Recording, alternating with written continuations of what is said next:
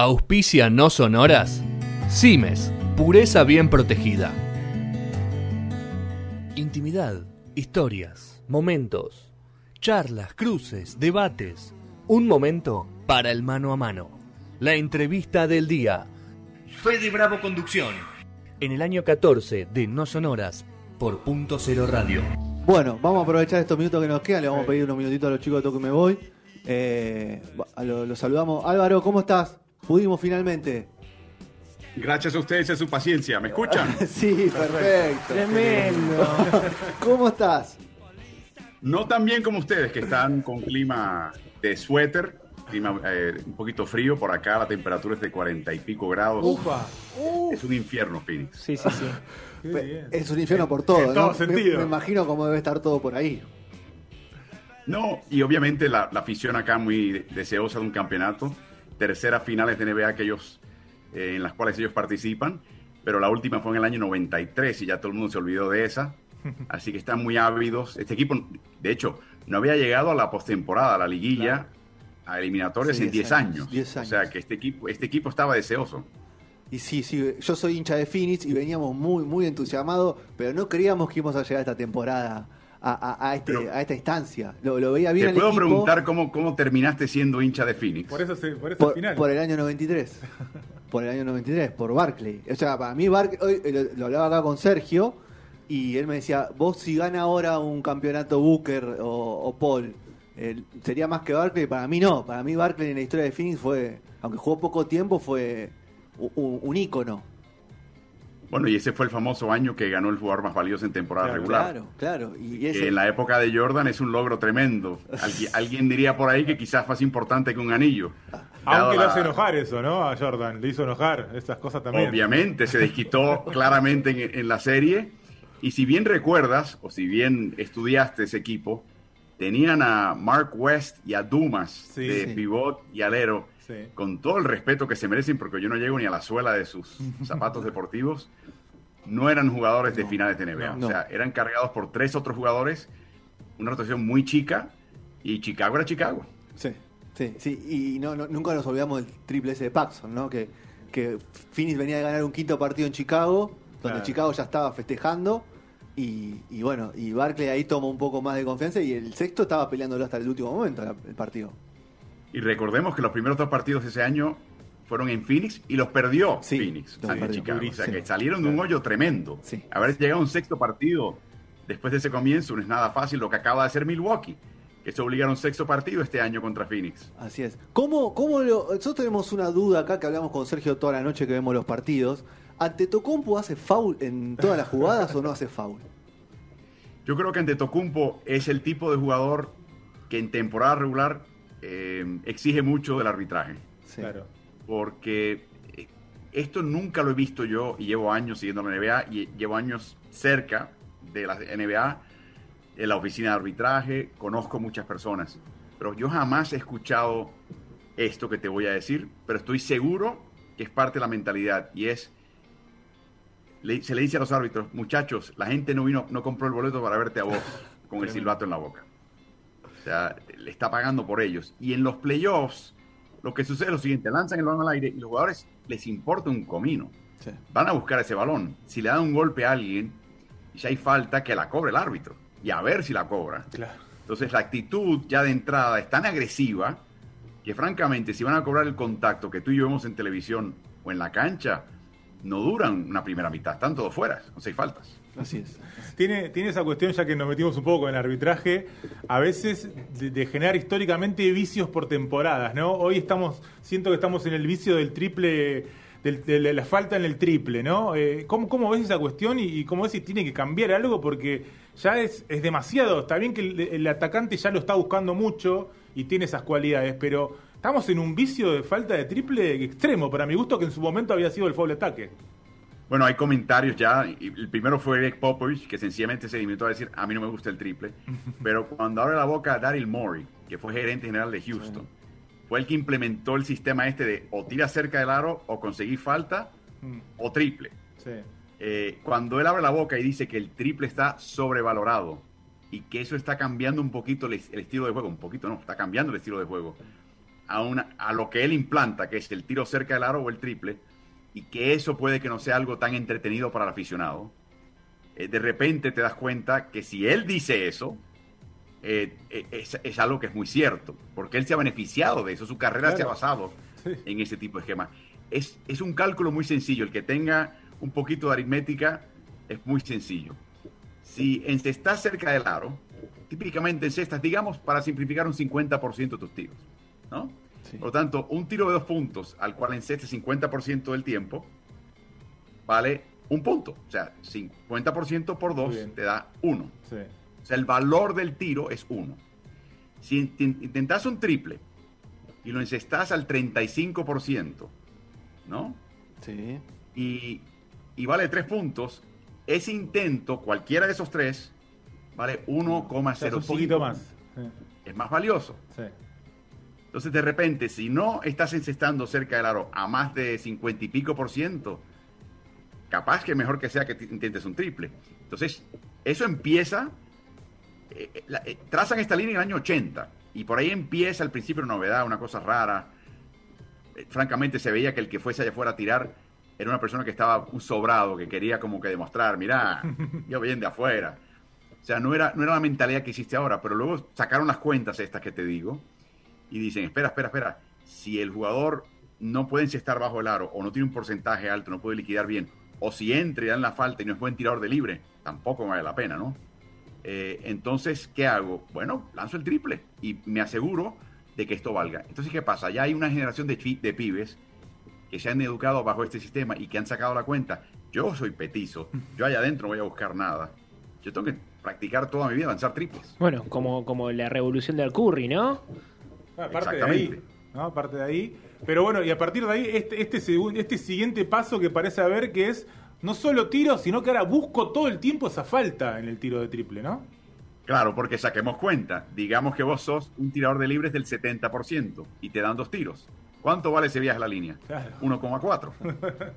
más que el tiro cerca del aro, encestado sin falta y más que el triple de esquina. Entonces, por eso es que existe un James Harden. Por eso existe un, por eso existe un Luka Doncic ahora. Claro. ¿No? Y cuando Luka no mete los tiros libres es un problema. Porque eso es el, fundamento de todo esto es que mete los tiros libres, no, me lo falles. Entonces, eso es lo lindo. Lo que está pasando en estas finales, sin embargo, son dos equipos con una rotación relativamente atlética para el, nivel de la liga. Eh, por lo tanto, están mutuamente intentando como prioridad. Antes la prioridad es proteger el aro. Protegerlo, protegerlo, protegerlo. Ahora la prioridad es protege la línea de triple, sácalos de la línea de triple, oblígalos a colocar el balón en el suelo, a picar el balón, acercarse un poco más y total, si embocan bien, pero es de dos puntos, no es de tres. Entonces, estos dos equipos han sido muy buenos en ese sentido de quitar el triple y obligar, al contrario, a acercarse un poco más al aro con, la, con el problema mutuo de que tres de los seis mejores tiradores de dobles largos en toda la NBA están en esta serie. Que son Middleton de Milwaukee y por eh, Phoenix tienes a Paul y a Booker. Está, está esa cuestión también que de repente igual tenemos a, a que es como más eh, eh, el bastión de, ir abajo del aro y encima agarrar los fulles, los tiros libres. Y después tenemos un Aiton que está para mí surgiendo y que también nos viene a, si querés, a, los, a los nostálgicos a encontrar ese pivot clásico eh, que vaya abajo y la verdad que está teniendo cada vez un juego más. Obviamente le falta porque es joven, pero está teniendo un juego y, una, y un torneo excepcional. Sabes que no estoy seguro que le falte tanto. Mira, eh, estoy de acuerdo con lo que has dicho completamente. Mm. Yo no estoy tan seguro que le falte a este chico algo como que tiene a Paul y a Booker a su lado y él nunca va a ser la figura. Yo saqué la cuenta el otro día, tuvo algo así como 17 partidos de los 62 de temporada regular con más rebotes que puntos. Creo que en playoff ha tenido 5 o ahora 6 de estos partidos con el cuarto, mm. esta serie. Así que esos tipos se van a acabar. Yo creo que el año que viene no va a haber uno. Le van a dar más el balón, él va a ser, tener mucha más confianza, eh, va a empezar a desplegar más de su juego y creo que el equipo, sobre todo si regresa Chris Paul con 37 años de edad, digan, ¿sabes qué? Que Paul se quede en el perímetro, que no recorra la cancha mucho, que no se me gaste dásela al gigantito este, cerquita del aro, y él resuelve. Y yo creo que por ahí va la cosa. Este chico va a ser un portento de 30 y 12, de 28 y 15 rebotes, noche tras noche. Y si a eso le sumamos un Booker que, a ver si opinás parecido a mí, la NBA todavía no se está dando cuenta de que está ante una genial superestrella ahí, como que todavía sigue ese perfil muy bajo. Eh, y bueno, me estás nombrando un futuro de Ayton, eh, un Booker que ya es un presente. Eh, vemos una potencia tal vez para muchos años en Phoenix. Sin lugar a dudas. Y lo bueno que tiene Booker es que ha sido un chico bastante humilde. Eh, el tipo de jugador que es Booker, que pasó un año por Kentucky, que ya se sabía que era promesa de NBA, que jugó en equipos estrellas a nivel de escuela secundaria, de liceo, y que ya se codiaba con otros jugadores que terminan en la NBA, es que se le agranda la cabeza de una manera tremenda y empiezan a pensar que el mundo les debe todo. Y por ejemplo, él en, su caso va a Phoenix y, y pasa 6, 7, 8 años perdiendo. Perdiendo. Sí. Perdió Sí, mucho más. Perdíamos mucho. En, Claro. en el primer mes que lo que perdió en, en- en Kentucky en un año en la universidad. Claro, Sí, sí, sí. Entonces, an- es el primer tropiezo, ¿no? ¿Y qué haces vos en ese momento? Si, si todo te ha ido bien, si te han puesto alfombra roja camino a la NBA, ahí es que te das cuenta, ¿no? El carácter de la persona. Y este chico se ha callado la boca, se ha puesto a trabajar, no se ha quejado, nunca ha pedido irse de Phoenix. Eh, le ha tenido distintos entrenadores también. Eh, uno de ellos, Earl Watson, que comparte con él su etnia, en el sentido de que Earl Watson es padre, es hijo de un padre afroestadounidense y una madre méxico-estadounidense, como lo es Devin Booker. Entonces se identificó con ese coach que duró, duró menos de una temporada. Sí, claro. Le han traído otro, Igor Kokoskov, el serbio. Le han traído a Monty Williams. Y, nun- y siempre se adaptaba. Es muy inusual para un estadounidense de su camada tener ese tipo de, no sé, de, de gravitas, de peso, de madurez. Eh, y por eso es que da gusto verlo. Y te voy a decir otra cosa. Estuve sentado al lado del coach Morales que ha visto mucho básquet Sí. en ese cuarto partido. Y cuando metía canastas Booker, veías que él se levantaba el asiento así, media, diciendo, uy, o sea, no lo podía creer. El grado de dificultad de las Sí. canastas de él era algo espectacular y, y lo, lo hacía con una confianza que cuando fallaba te extrañabas más que cuando encestaba. No lo acompañaron en, en el último partido. Yo estaba muy enojado porque, digo, no lo acompañaron. Porque tuvo un partido estelar. Mejor, fue el mejor jugador de la cancha, pero no lo acompañaron. Y ese fue, un- ese fue mi pregunta hoy a Carlos eh, en las redes sociales cuando Sí. estamos grabando cosas para la NBA. Es, tienes un jugador como Booker que, que- que metió 10 puntos por cuarto. Que estaba encendido, que de hecho el técnico Monty Williams dijo que lo vio la práctica de tiro de él por la mañana y se dio cuenta, no tenía piernas para el tercer partido y está en una tremenda condición. ¿Qué pasa con un jugador así? Que te carga, que te das cuenta que está en un nivel de conexión con el aro extrema. ¿Qué haces? ¿Le das el balón, le sigues alimentando para que siga haciendo lo suyo? ¿O decidís, oye, esto se va a acabar, más vale que yo active al resto de los muchachos que se me van, se me a quedar dormidos o fríos? Muy buena pregunta. Y me dice Carlos que la, el prejuicio del coach es hasta que empieza a fallar dos en línea, sigue dando de comer. Sigue dándole el balón y que él siga cargando al equipo.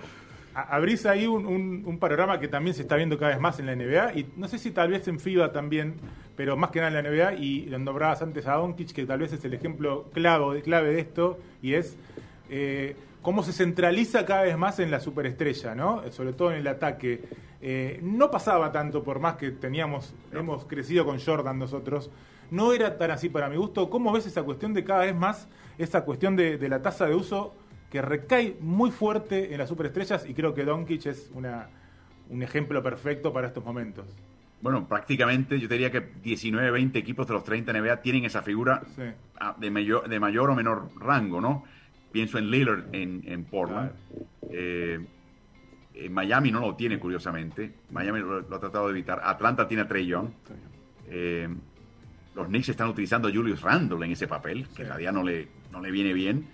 Pero es la idea de darle el balón al mejor jugador de- del- del equipo para que él tome todas las decisiones del equipo y evita de esa manera un precepto muy importante que yo he escuchado a muchos entrenadores decir, que para tú batir a una defensiva contraria lo importante es sacarlos de sitio, sacarlos de ritmo. En otras palabras, envías el pase a un costado de la cancha y cambias el eje de ataque al otro y los haces desplazar y, y haces ju- jugadas y movimientos y acciones detrás de la espalda de la defensiva para que se sientan incómodos y en todo momento tratar de sacarlos de un lugar para tú poder aprovechar ese espacio que te está concediendo la defensiva. El, el jugador, el, el, el básquet de alto uso que mencionas, el eje de equipos, todo el mundo se enfoca en él. Entonces tiende a pasar cuando no, no hay otra, cuando ya está con tres tipos encima y hay Claro. una pequeña rendija y por ahí mete el pase. Personalmente, a nivel de, de gusto, de lo que te gusta ver, no para mí no es lo mejor, pero hasta que se demuestre lo contrario, estadísticamente, creo que lo tendremos y seguirá siendo la tendencia. Te- y te saco ahí un poco tal vez a lo internacional, que porque vos has hablado un poco de tal vez esa cualidad en el básquet argentino de, de no tener tanto esa cuestión y de, de llevarlo más a un juego de equipo. Eh, ¿Cómo ves a los argentinos hoy eh, acá en, este mundo de NBA, donde de vuelta parece aparecer una, una ola, una camada argentina, con esa idea de juego tan de equipo en una NBA cada vez más centralizada? Bueno, eh, hay mucho que hablar ahí, me has dado mucha tela que cortar, voy a tratar de ser muy escueto, porque las preguntas están muy buenas y la- las agradezco. Te voy a dar una anécdota de un chico puertorriqueño que estaba en, en un fin de semana de estrellas de la NBA, donde hay una especie de showcase, un partido de, de jóvenes valores alrededor del mundo. Su entrenador, curiosamente, es el hijo del coach Morales y le enseñó los fundamentos mismos que se enseñan en la escuela argentina, de ser un jugador completo, redondeado, jugar para el equipo, etcétera, etcétera. El pibe en la primera mitad eh, es un gran triplero, hay que añadir, pero el mejor triplero de ese partido, ¿ok? El mejor triplero.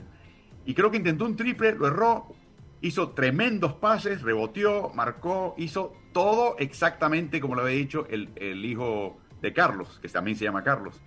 El cuento es que llegó el descanso, se le acerca a Carly Morales, le dice, se llama Víctor el pibe, Víctor, olvídate lo que te dije, tíralas todas. En la segunda mitad encestó, creo que algo así, 4 de 5 o 5 de 6 triples. Fue una bestia. Claro.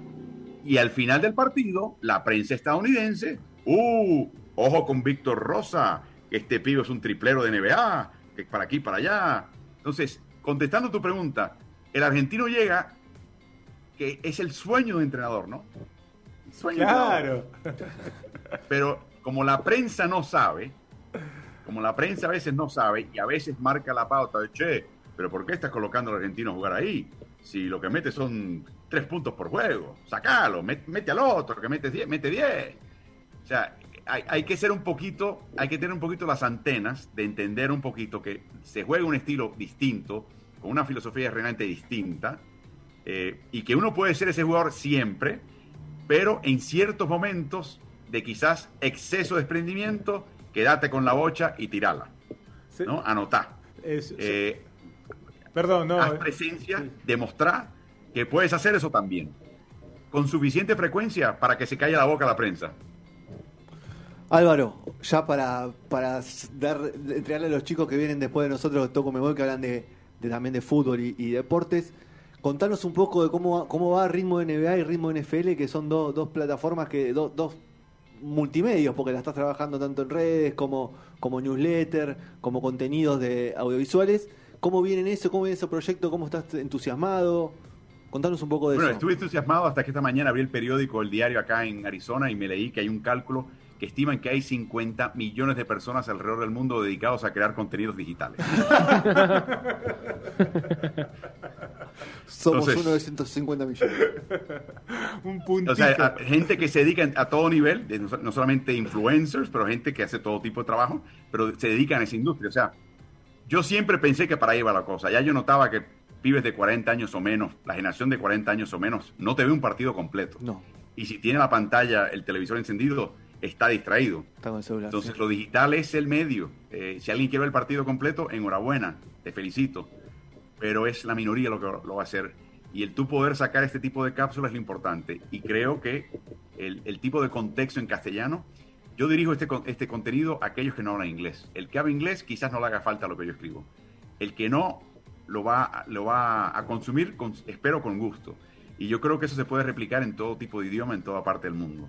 En este momento la NBA primordialmente se cubre en inglés y hay un, eso es un error, pero también representa una oportunidad, así que no se lo digan, por favor, a otros 50 millones de, de trabajadores de la industria de contenidos digitales, por favor, que no se enteren. Así que- Rapidísimo, ¿qué, ¿qué década te gusta más de la NBA de todas las que viviste y las que viste como, como periodista y como espectador también?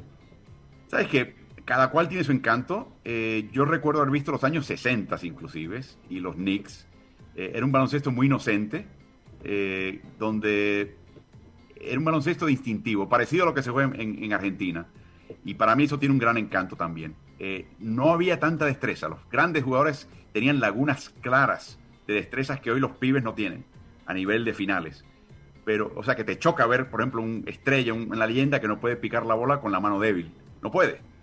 Así que, pero eh, había una cierta, un estilo de juego más en conjunto eh, que era muy bonito y era muy ligero, era de, de mucho, de alto ritmo, de muchas posesiones. Álvaro, muchísimas gracias por el tiempo.